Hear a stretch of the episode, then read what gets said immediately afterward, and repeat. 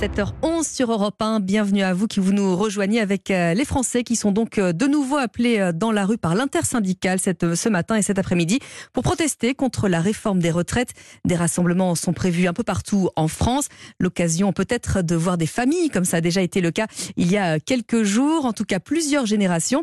Bonjour Dominique Fabre. Bonjour. Secrétaire général CFDT retraité, merci d'être en direct avec nous euh, ce matin sur Europe 1. Elle est importante cette journée alors qu'on arrive euh, au terme des débats au Sénat demain. Oui, elle est importante, mais auparavant, je voudrais vous remercier de me donner la parole et de pouvoir m'exprimer au nom des retraités. Oui, cette journée est importante parce que euh, elle doit rassembler le, plus grand nombre, compte tenu de, des dernières actualités que l'on a vues par rapport aux réformes, à la réforme des retraites. Mhm. Et, il est très très important que euh, on soit là, on soit présent pour dire notre opposition à cette euh, réforme et surtout au, au recul de l'âge à 64 ans. Et les retraités seront, euh, comme d'habitude, nombreux auprès de leurs enfants et de leurs petits-enfants. Alors que demandent justement euh, les retraités qui rejoignent les cortèges? Eh bien, je pense que contrairement à ce qu'on a entendu et, ce qui était parfois un peu pénant, c'est que les retraités étaient les seuls favorables à cette retraite, euh, cette réforme. Certainement qu'il y en a qui y sont favorables, comme il y a des salariés, mais euh, très vite, euh, les retraités ont compris euh, qu'il y avait un côté publicité mensongère dans cette retraite, dans cette réforme. Alors comment se... Euh, c'est vrai qu'on a dit un petit peu tôt hein, parmi ceux qui, soutenaient euh, cette réforme, il y avait euh, ces retraités. Ce n'est pas ce que vous nous dites, ce que vous avez constaté, Dominique Fram. Mais est-ce qu'il y a eu un point de bascule quand même à un moment donné? Oui, je pense qu'il y a eu un point de bascule parce que les retraités, à la limite, pouvaient être, en tout cas, un certain nombre de retraités, parce que moi je pense que beaucoup ont très très vite compris que pour leurs enfants et leurs petits enfants, c'était, ce n'était pas une bonne une bonne réforme. Mais je pense qu'à un moment donné, euh, les retraités ont compris que euh, le, côté euh, douceur qu'on leur proposait dans cette retraite, qui était un minimum contributif à 1200 euros, c'était pas tout à fait le cas.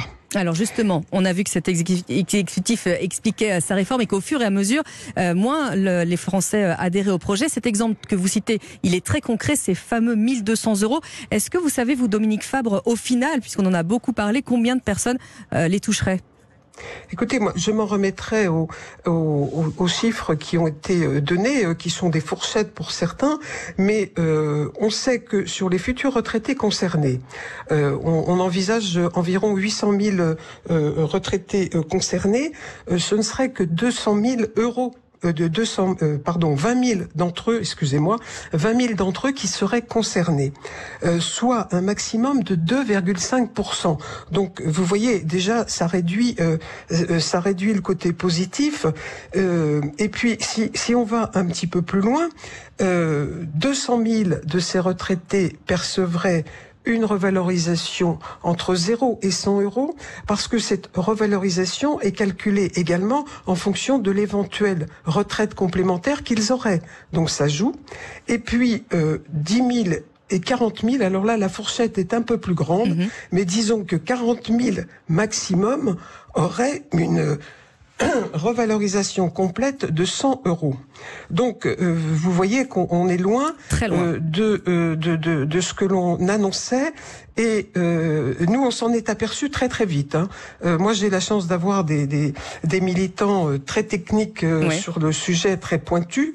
Et dès le mois de décembre, nous avions soulevé la problématique que ça que ça imposait, parce que il faut savoir que dans le calcul du minimum contributif, les périodes de chômage, de maladie, d'invalidité ou d'accident du travail ne sont pas pris en compte dans les trimestres cotisés.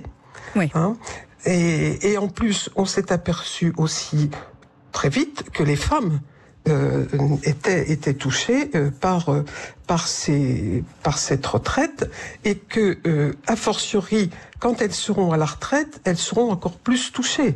Compte tenu des inégalités qu'il y a, vous savez, on dit toujours, nous, que la retraite est le miroir grossissant des inégalités qui existent entre hommes et femmes au moment où ils sont salariés. Avec euh, des pensions euh, qui sont bien inférieures euh, chez les femmes retraitées.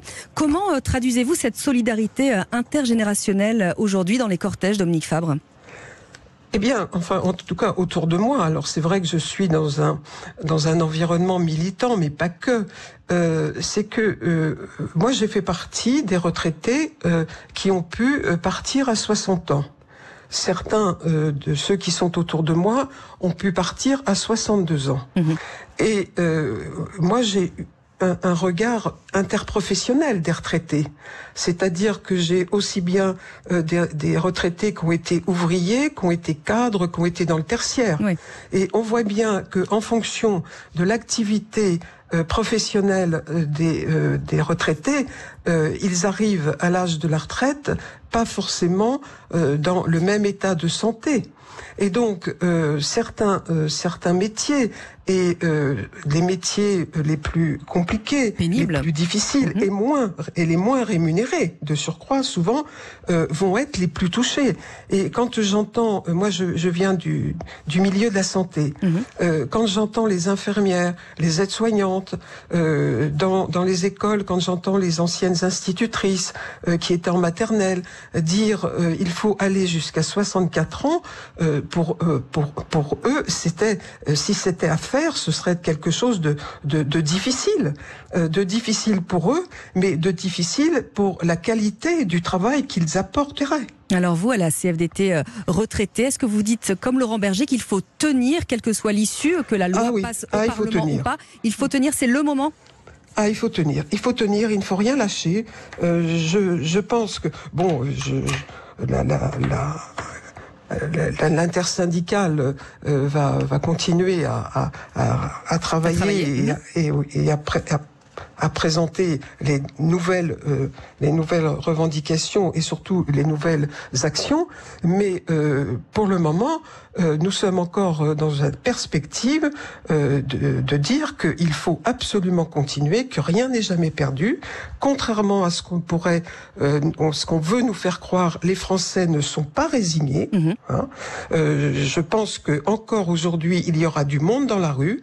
J'espère que les retraités seront encore très nombreux, comme ils étaient avant, et euh, on agira par étape, étape par étape. Et- Nous serons présents également mercredi prochain dans la rue. Et nous vous remercions, euh, Dominique Fabre, d'être venu nous parler euh, des retraités ce matin dans les cortèges, dans cette mobilisation. Vous êtes, je le rappelle, secrétaire général CFDT retraité. Merci à vous.